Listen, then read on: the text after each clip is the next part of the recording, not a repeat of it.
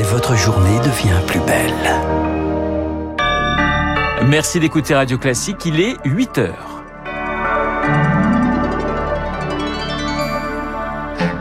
La matinale de Radio Classique avec Renaud Blanc. Et voici les titres du journal. Mariupol, ville martyr, désespère de pouvoir évacuer ses civils, des civils qui manquent de tout. Emmanuel Macron a promis de négocier un couloir humanitaire avec Vladimir Poutine. On vous dira comment. Parole contre parole entre 12 candidats. La campagne présidentielle entre dans sa dernière ligne droite avec son lot de nouvelles règles à respecter pour les radios et pour les télévisions. Et puis, l'inquiétude des forces de l'ordre en Corse. Deux manifestations tendues ont eu lieu hier devant des casernes à Ajaccio et à Bastia. Radio. Classique. Et le journal de 8 heures nous est présenté par Lucille Bréau. Bonjour Lucille. Bonjour Renaud, bonjour à tous. À la une dévastée, Mariupol espère un couloir humanitaire. 100 000 personnes se terrent toujours dans ce port stratégique de la mer d'Azov. Des civils qui manquent de tout, d'eau, de vivres, de médicaments, d'électricité. Kiev juge ce matin la situation catastrophique sur place. Emmanuel Macron lui a promis vendredi le lancement prochain d'une opération humanitaire d'ampleur pour en évacuer le plus possible. Il doit en négocier les modalités d'ici demain avec Vladimir Poutine en personne, Marc Tédé.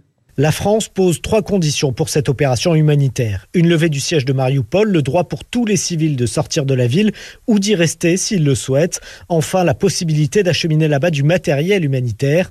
Le tracé, les véhicules ainsi que les participants à l'opération, le moindre détail doit être négocié, explique un habitué de ces convois, le docteur Pierre Micheletti, président d'Action contre la faim. Il y a bien sûr une grande vigilance euh, pour ne pas dire une grande paranoïa euh, des troupes qui participent à enclaver un territoire, que sous couvert de corridors humanitaires ne rentre pas de l'armement. Donc la question cruciale, c'est les véhicules et les modalités de contrôle Raphaël Pitti aussi est médecin humanitaire. Il est intervenu notamment en Syrie. Ces corridors humanitaires, rappelle-t-il, peuvent être dangereux. Ça participe en même temps de, à la terrorisation des populations. Vous voulez sortir, mais vous risquez fort d'être bombardé. On dira de toute façon, que c'est l'autre belligérant et les Russes sont très forts pour dire que c'est pas eux, ce seront les Ukrainiens qui ont bombardé. Par ailleurs, la France, la Turquie et la Grèce auront-elles un rôle opérationnel? La question est sensible. Ces trois pays sont en effet membres de l'OTAN. Et le sort des survivants de Mariupol est donc plus que jamais entre les mains de Moscou, d'autant plus que la Russie dit vouloir se concentrer désormais sur l'est de l'Ukraine.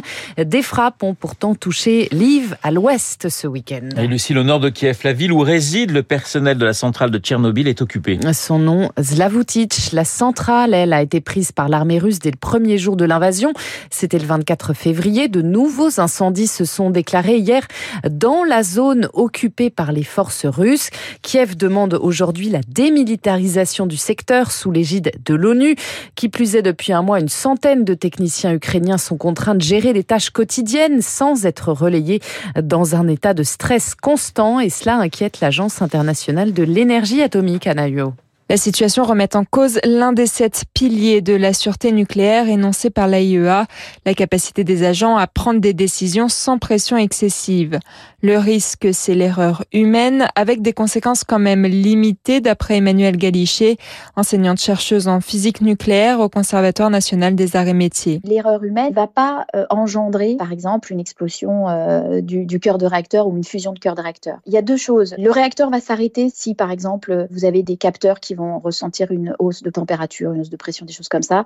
Et ensuite, vous avez toujours une chaleur résiduelle qui vient des produits de fission et qui vient du combustible. Donc là, c'est pour ça que vous avez besoin d'eau qui tourne euh, avec une pompe qui va pouvoir la faire tourner, la faire circuler dans le cœur de manière à extraire la chaleur. Ça, c'est fait aussi de manière automatique. Le rôle des opérateurs sur le site de Tchernobyl est donc davantage limité à de la surveillance.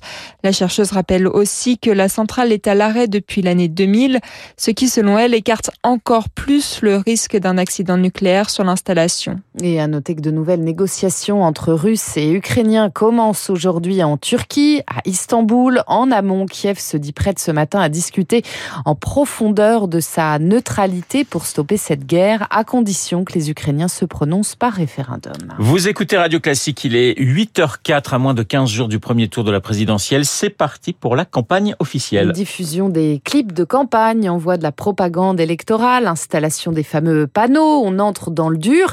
Et c'est désormais aussi parole contre parole entre les 12 candidats. Les règles qui régissent leur temps de parole à la radio et à la télévision se durcissent, Julie Droit.